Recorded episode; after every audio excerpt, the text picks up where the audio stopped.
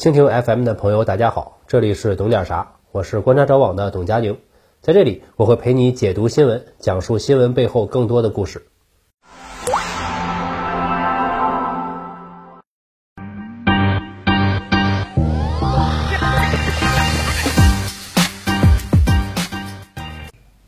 各位好，我是董佳宁。前一阵的奥运会上，中国男子四乘一接力获得了第四名的好成绩。但事后证明，这个成绩很可能还会提高。英国选手服用了兴奋剂，进一步证实后，英国队可能被取消成绩。这样的话，苏炳添带领的中国队将递补获得铜牌。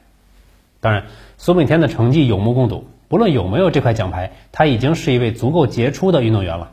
同时，他也是一名优秀的体育系副教授，科研项目是研究全中国跑得最快的人为什么能跑这么快，简称我研究我自己。希望他的研究早日开花结果，为中国培养更多更优秀的田径运动员。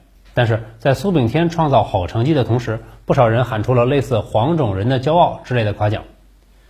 我很理解大家高兴的心态，但是必须要指出，以颜色划分人种完全是一种伪科学。这是殖民时代的欧洲人对全世界各民族的政治 PUA。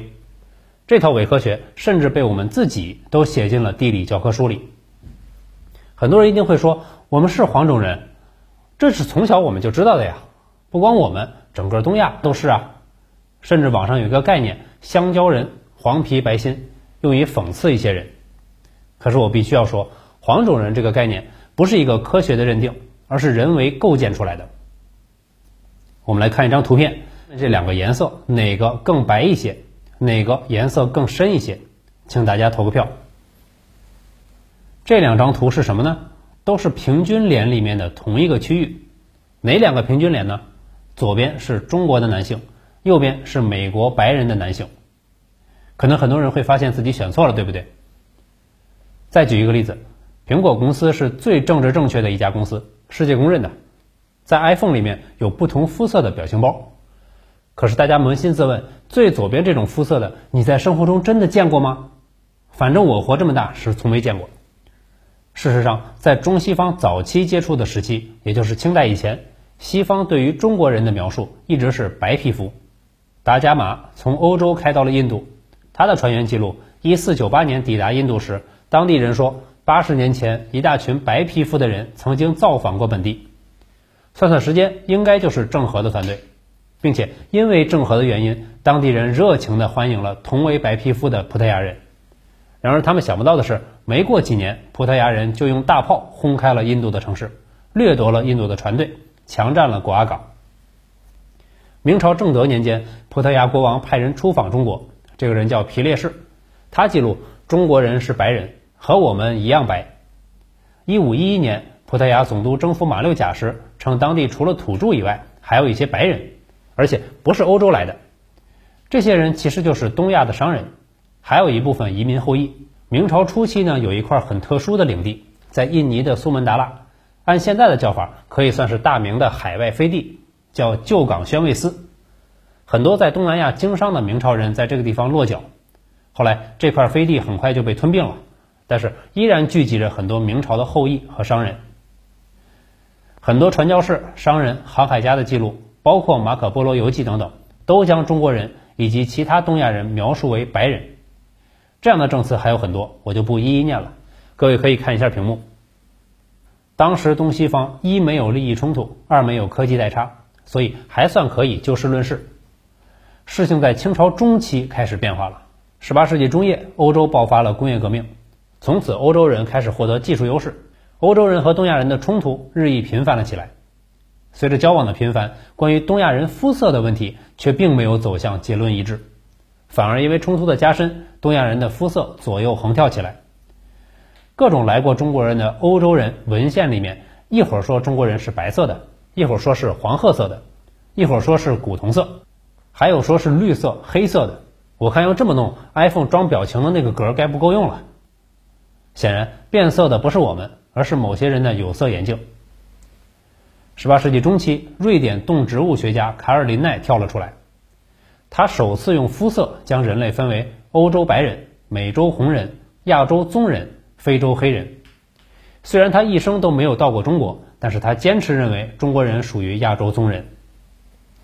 德国人类学家布鲁门巴赫也有一座布鲁门巴哈的，在1795年发表了《论人种的自然种类》，继承了刚才那个家伙卡尔林奈的分类方法。但德国不像瑞典，德国是正经被上帝之鞭抽过的，所以这个德国学者新增了黄种人类别，将人类划分为黄色的蒙古利亚人种、白色的高加索人种、黑色的埃塞俄比亚人种、红色的亚美利加人种、棕色的马来人种。至此，五种肤色说正式定型，无数种族理论开始被创造出来。在这种学说下，黄种人成为蜡黄、病态、柔弱的象征。唐氏综合征被命名为蒙古人种病，意思是患了这种病，智力就会像黄种人一样低下。黑人被视为进化不完全的猿猴，而肤色越浅，进化越完全。那白人呢，自然就是进化完美的纯洁人种。这种无视事实的精神，最大的作用就是彻底扫清了欧洲殖民者的心理障碍。什么心理障碍呢？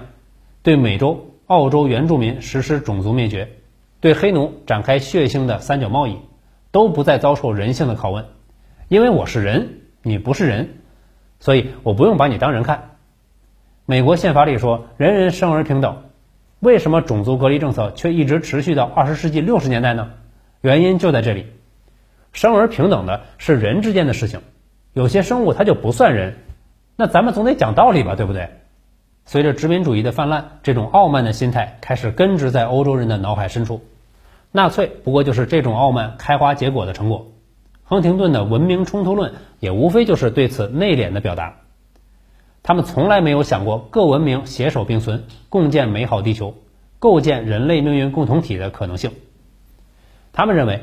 凭什么让我跟你们一起辛苦搞建设？老祖宗全球殖民的时候，已经把我这辈子的活儿都干完了。所以你想要一样的人均肉蛋奶海鲜消费，一样的人均碳排放权利的时候，他们会非常的震惊，并且极力阻止。啊，对不起啊，不是我们不想让你们发展，是地球母亲实在是承担不了啊。地球刚好够承担欧美人民的幸福生活，后发国家要是也想幸福起来，那地球就不幸福了。你说这事儿我能怎么办呢？我也急呀！一八六九年，日本文部省就是他们的教育部编纂教科书的时候，采用了这套欧洲所谓的主流说辞。但日本人知道这套东西很屈辱，所以书里没有写自己属于哪种颜色。一九零五年，清政府编纂的地理教科书里面从日本引入了这套理论。自此，中国人开始以为自己是黄种人，满打满算到现在也就不到一百二十年。但欧洲人却惊奇地发现，中国人居然很自然地接受了这一套理论，因为在中国，黄色反而是一种高贵的颜色。清末民初的诸多书籍里面，虽然承认黄种人落后，但并不认为黄种人低劣。黄种人这个满怀恶意的设计，一拳打在了空气上。当然，欧洲人也并不关心这个，你有没有被伤害到并不重要。这套理论名为科学，实际上是政治学说。本来就是欧洲人自嗨用的，他们并不在意事实是怎么样的。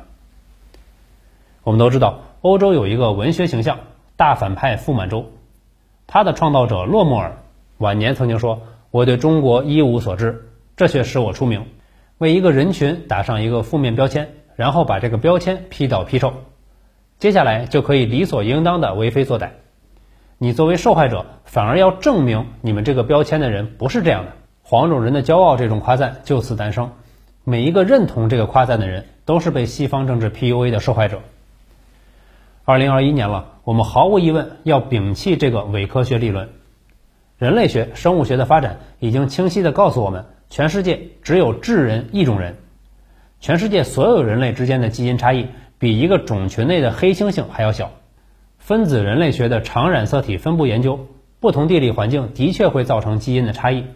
但是和按照所谓肤色的划分结果大相径庭，戳穿了一大票种族论、血统论的伪科学，也因此诞生了不少名场面，比如希腊和土耳其是世仇，互相瞧不上，基因居然是一致的；苏格兰自称凯尔特人和英格兰的昂萨人天天闹分家，血统却几乎没有分别；北欧土著中广泛存在来自东亚的外染色体的变异；五万年前大家都是非洲人等等。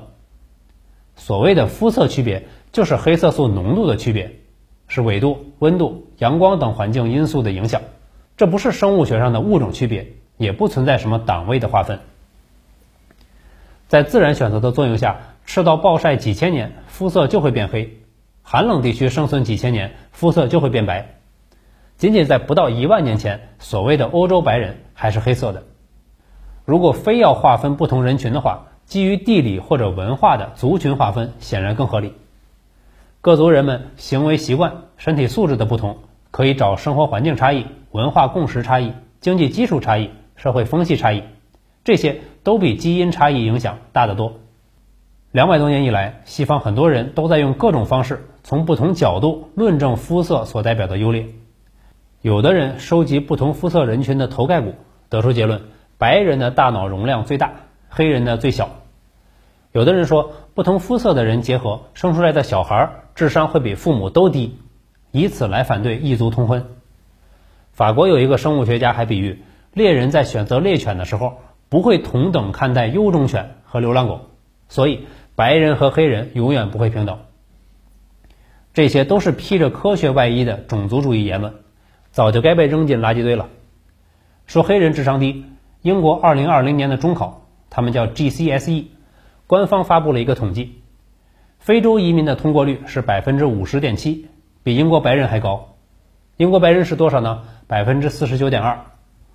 中国移民的通过率是百分之七十九点六。难道高贵的昂格鲁萨克逊的人的智商比非洲黑人还低？只有中国人的一半多吗？不可能吧。无非是经济和文化作用的结果罢了。你要是把非洲的 GDP 提高到英国水平，非洲人还会是你心里的那种印象吗？